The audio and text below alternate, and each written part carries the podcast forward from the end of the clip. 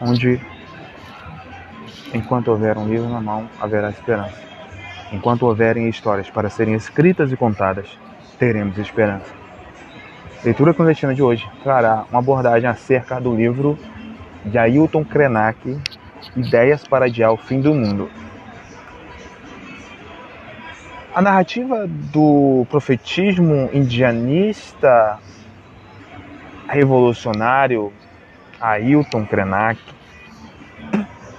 mostra um ideário perverso, uma conspiração dos poderosos do mundo para unir a chamada ou chamado desenvolvimento sustentável.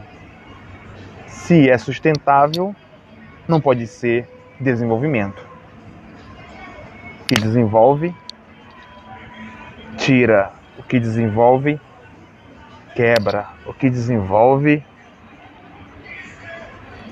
renova. O que desenvolve, cria destruindo,